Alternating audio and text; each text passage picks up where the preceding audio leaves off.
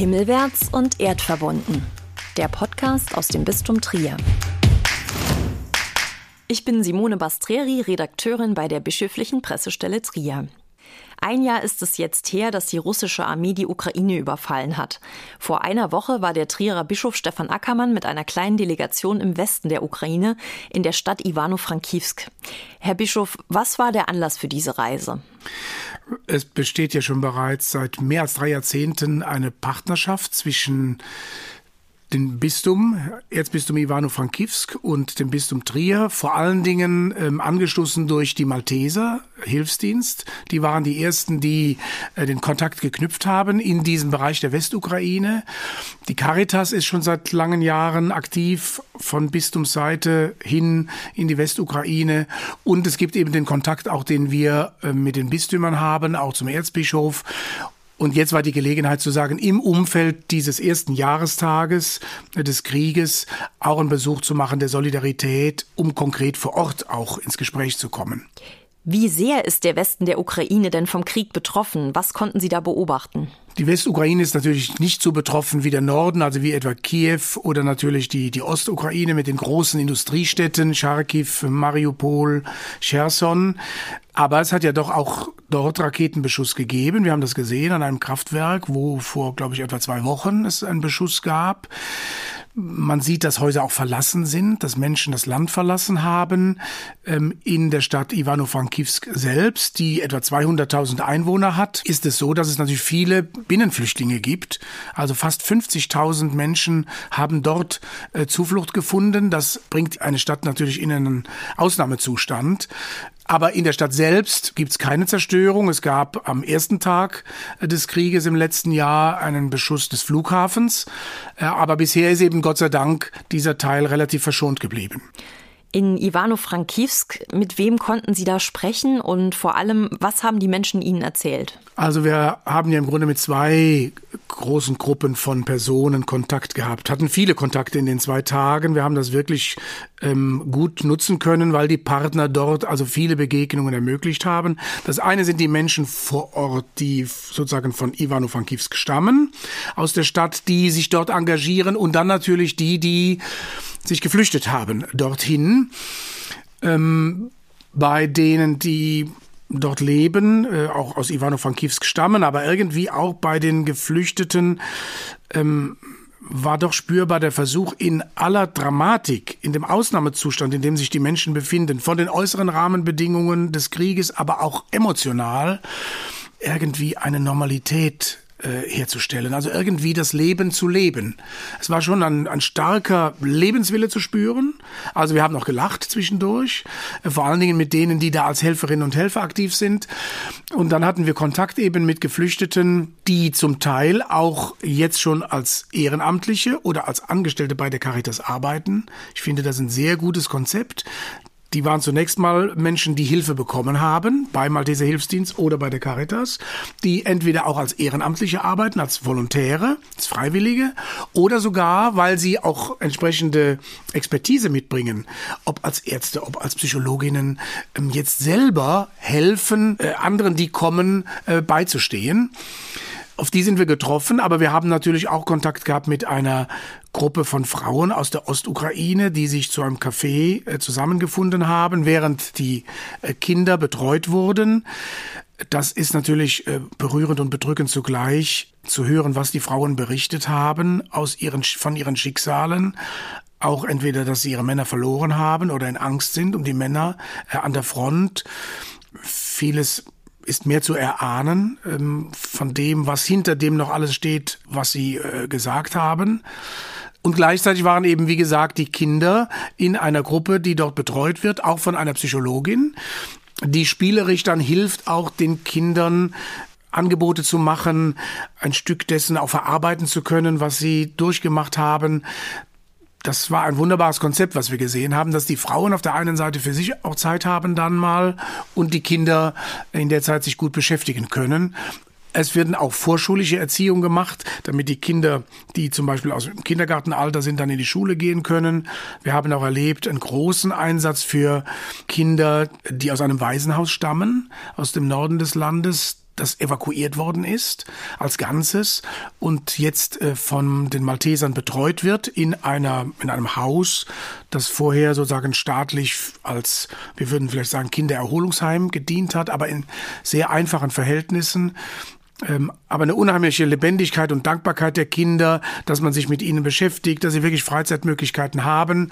Das ist so ein Punkt. Wir haben, kamen mit einer Kinder- und Jugendgruppe zusammen in einem sogenannten kinderfreundlichen Raum, das die Caritas der Diözese äh, eingerichtet hat. Dieser kinderfreundliche Raum ist im Grunde eine Art von Spielforum ähm, für Kinder und Jugendliche, die da gesungen haben, die Wettbewerbsspiele gemacht haben. Also es gibt irgendwie einen Kontrast, nach meiner Wahrnehmung, wenn man die Gesichter der Kinder sieht, ähm, kann man ahnen, was sie durchgemacht haben. Auf der anderen Seite ist aber natürlich die Lebendigkeit, die bei Kindern und Jugendlichen da ist, wenn die untereinander und miteinander äh, zu tun haben. Ivano-Frankivsk hat 200.000 Einwohnerinnen und Einwohner.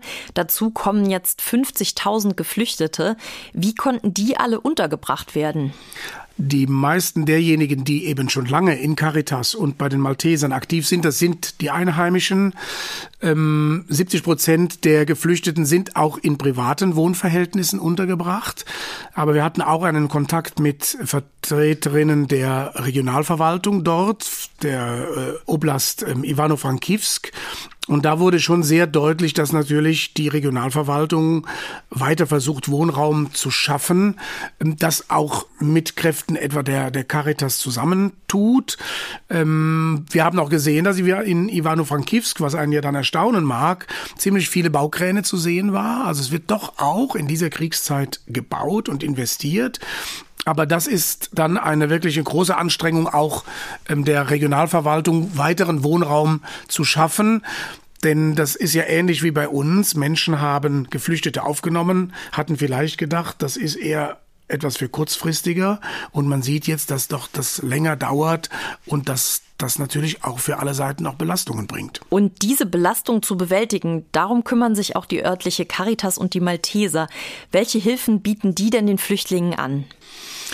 Also die Caritas der Diözese ist äh, in ganz unterschiedlichen Feldern aktiv. Zunächst haben sie zum Beispiel gegenüber von der Kathedrale ein, ein Anlauf, eine Anlaufstelle, ein Büro, wo Menschen hinkommen, äh, um sich registrieren zu lassen, ähm, um Rechtsberatung zu bekommen, aber um auch äh, soziale, materielle Hilfe zu bekommen. Es gibt die sogenannte Barmherzigkeitsküche, ein offener ja, Mittagstisch oder man müsste sagen eine Art von Essen äh, auf Rädern, also Versorgung, wo hunderte von Mittagessen jeden Tag gekocht und ausgegeben werden, wo Menschen hinkommen. Dann gibt es, äh, auch da hatten wir äh, einen kurzen Besuch bei einer Gruppe, die betreut wird von einer Psychologin, die selbst aus der Ostukraine stammt und auch mit, natürlich sind ja die allermeisten, die da hinkommen, sind Frauen, mit denen Frauen zusammen den Nachmittag gestaltet hat. Sie haben eine Kreativgruppe gehabt, sich dabei unterhalten. Auch das ist Caritas. Es gibt eine Kleiderkammer der Caritas. Ähm, die Malteser sind natürlich auch, waren gerade in der, in den ersten Wochen unglaublich aktiv in der Versorgung von Menschen, die an die Grenze gegangen sind, um dann nach Europa zu flüchten. Die haben dort diese Feldküchen aufgebaut, erste medizinische Versorgung ähm, und sind aber jetzt, wie gesagt, auch zum Beispiel in der Betreuung äh, von, von Kindern äh, aktiv. Also das ist eine unglaubliche Vielfalt von Diensten, die eben dann gebraucht werden und wo immer es geht, das auch zu tun in der Kooperation mit den staatlichen Stellen. Dabei werden die Caritas und die Malteser in Ivano-Frankivsk ja unterstützt aus dem Bistum Trier. Allein die Malteser haben schon 75 Hilfstransporte in die Westukraine geschickt. Welche Bedeutung hat diese Hilfe aus Deutschland? Also die materielle Hilfe ist natürlich ein ganz wichtiger Punkt ähm, über Caritas und Malteser. Insofern sind ja Spenden jedweder Art willkommen. Das wurde uns auch nochmal gesagt. Ähm, äh, sowohl finanziell, also Geldspenden, weil dann natürlich nach Bedarf entsprechende Mittel eingekauft werden können. Aber äh, die Stellen hier bei uns geben ja auch Auskunft, was gebraucht wird. Ähm, das ist so das eine. Also wirklich in der materiellen Unterstützung nicht nachzulassen. Das ist ein ganz wichtiger Punkt. Wir haben aber auch gespürt, wie ähm, hilfreich und wichtig für die Akteure vor Ort ist, dass es eben die Beziehungen gibt, die eben schon seit langem bestehen. Also wie gesagt, schon mehr als drei Jahrzehnte. Für die Ukrainer ist es ja so, der Krieg hat nicht erst letztes Jahr begonnen, sondern sie sagen, das hat begonnen 2014 mit der widerrechtlichen Annexion der Krim, mit dem Krieg äh, im Donbass, also in diesen Gebieten äh, im Osten. Wir stehen im Grunde seit fast zehn Jahren äh, im Krieg und es gibt eben auch die Hilfe schon über diese langen Jahre. Für uns war eine wunderbare Erfahrung zu hören, wie viele auch hier in Trier schon waren. Auch Leute bei Caritas, bei den Maltesern, die zum Teil hier ein freiwilliges soziales Jahr gemacht haben, die auch wirklich gut Deutsch sprechen. Also da gibt's diese gewachsene Partnerschaft und dadurch auch die Kontakte. Das ist auch ein wichtiger Punkt. Also neben der materiellen Hilfe, dass man spürt menschlich, die nehmen an dem, was wir hier durchmachen, Anteil. Ähm, die stehen uns zur Seite, die sind auch daran interessiert und sind eben nicht nur jetzt äh, Mittelgeber. Und dann, das haben wir auch deutlich gemacht, nicht nur, dass also hier in den Nachrichten Tag um Tag eben von der Ukraine berichtet wird, dass hier auch in Deutschland die Menschen wirklich unglaublich Anteil nehmen. Wir natürlich auch in einem gewissen Sinne ja auch betroffen sind. Das ist das eine. Äh, aber auch von kirchlicher Seite zu sagen, wir lassen auch im Gebet nicht nach. Es gibt das Gebet der Solidarität, jetzt besonders eben am Jahrestag, am 24. Februar. Ähm, also wirklich diese, sowohl die spirituelle Dimension, die menschliche und die konkret materielle. Ich glaube, dass alles wichtig ist, jetzt wenn man äh, an den Besuch von Präsident Biden denkt. Da wurde ja auch nochmal deutlich, äh, allein auch dieses, es gibt einen konkreten Kontakt es gibt nicht nur die, die materielle Hilfe oder militärische Hilfe, sondern dass äh, Menschen spüren, die interessieren sich wirklich für uns und die lassen uns auch nicht allein. Insofern glaube ich, war auch unser Besuch wichtig, ich hatte vorher gewisse Zweifel, ob das nicht zusätzliche Belastung bedeutet in der Situation, die sie ja ohnehin haben, äh, bei, der, bei den Schwierigkeiten. Aber man hat gemerkt, es war wirklich eine Freude und Dankbarkeit, auch ein Stück Staunen und sagen, aha, die kommen hier hin, die trauen sich hier hin. Ich glaube, alles zusammen äh, ist wichtig. Stichwort militärische Hilfe. Darüber wird ja in Deutschland viel diskutiert. Ähm, welche Eindrücke haben Sie zu dieser Frage mitgebracht von Ihrer Reise? Ich sage ehrlich, dass mich die Diskussionen über die Waffenlieferungen, auch die Forderungen jetzt, äh, die wir ja auch Tag um Tag hören, ähm, ob das die Panzer sind, ob es jetzt um Kampfjets geht, mich auch unruhig gemacht hat. Äh, ich habe das in den letzten Wochen auch mit mit Nachdenklichkeit und mit Unbehagen wahrgenommen, äh, dass im Grunde ja man den Eindruck hat, es wird nur noch auf Waffen gesetzt. Gibt es überhaupt irgendwelche Versuche des Dialogs, der Diplomatie? Wir sprechen nur über verschiedene Waffensysteme, äh, die ähm, nachgeliefert werden sollen ähm, und über die Zögerlichkeit von Politikerinnen und Politiker. Ähm, und das ist ja ein echtes Dilemma auch für die äh, christliche Friedensethik, das ist völlig klar. Auf der anderen Seite ist völlig klar, das haben wir ja auch als Bischofskonferenz von Anfang an gesagt, es gibt das legitime Selbstverteidigungsrecht der Ukraine. Daran ist kein Zweifel und das heißt eben auch, wenn es keine anderen Mittel gibt, wie das hier hier auch ähm, der Fall ist, auch mit Waffengewalt das eigene Existenzrecht und die Menschen zu verteidigen. Und ähm, wenn man dann dort gewesen ist, dann spürt man natürlich noch mal stärker, dass Menschen sagen, ja, welche Wahl haben wir? Haben wir die Wahl, uns einfach überrollen zu lassen, in ein Regime wieder zurückzukehren.